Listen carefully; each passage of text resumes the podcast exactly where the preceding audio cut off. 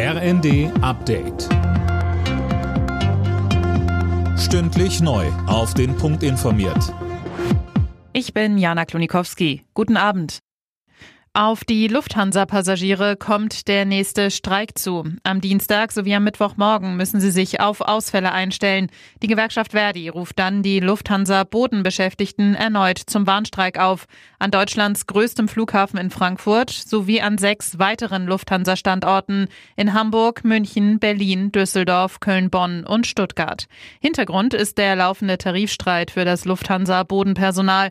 Da will Verdi nochmal Druck machen, bevor am Mittwoch weiter verhandelt wird. In München ist die Sicherheitskonferenz zu Ende gegangen. Thema zum Abschluss war nochmal die Lage im Gazastreifen. Der katarische Ministerpräsident als Vermittler hofft auf eine baldige neue Abmachung zu einer Feuerpause. Auch der Ukraine-Krieg stand erneut im Fokus der Konferenz.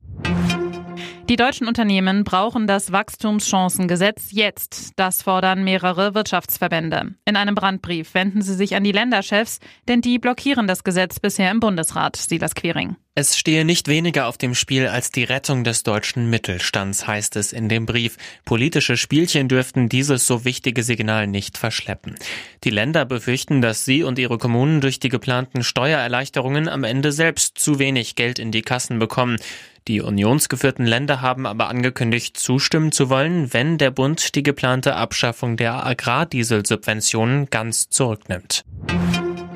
Der FC Bayern taumelt weiter. In der Fußball-Bundesliga gab es beim VfL Bochum eine 2 zu 3 Niederlage. Es war die dritte Pflichtspielpleite in Folge. Die Bayern liegen nun schon acht Punkte hinter Tabellenführer Leverkusen.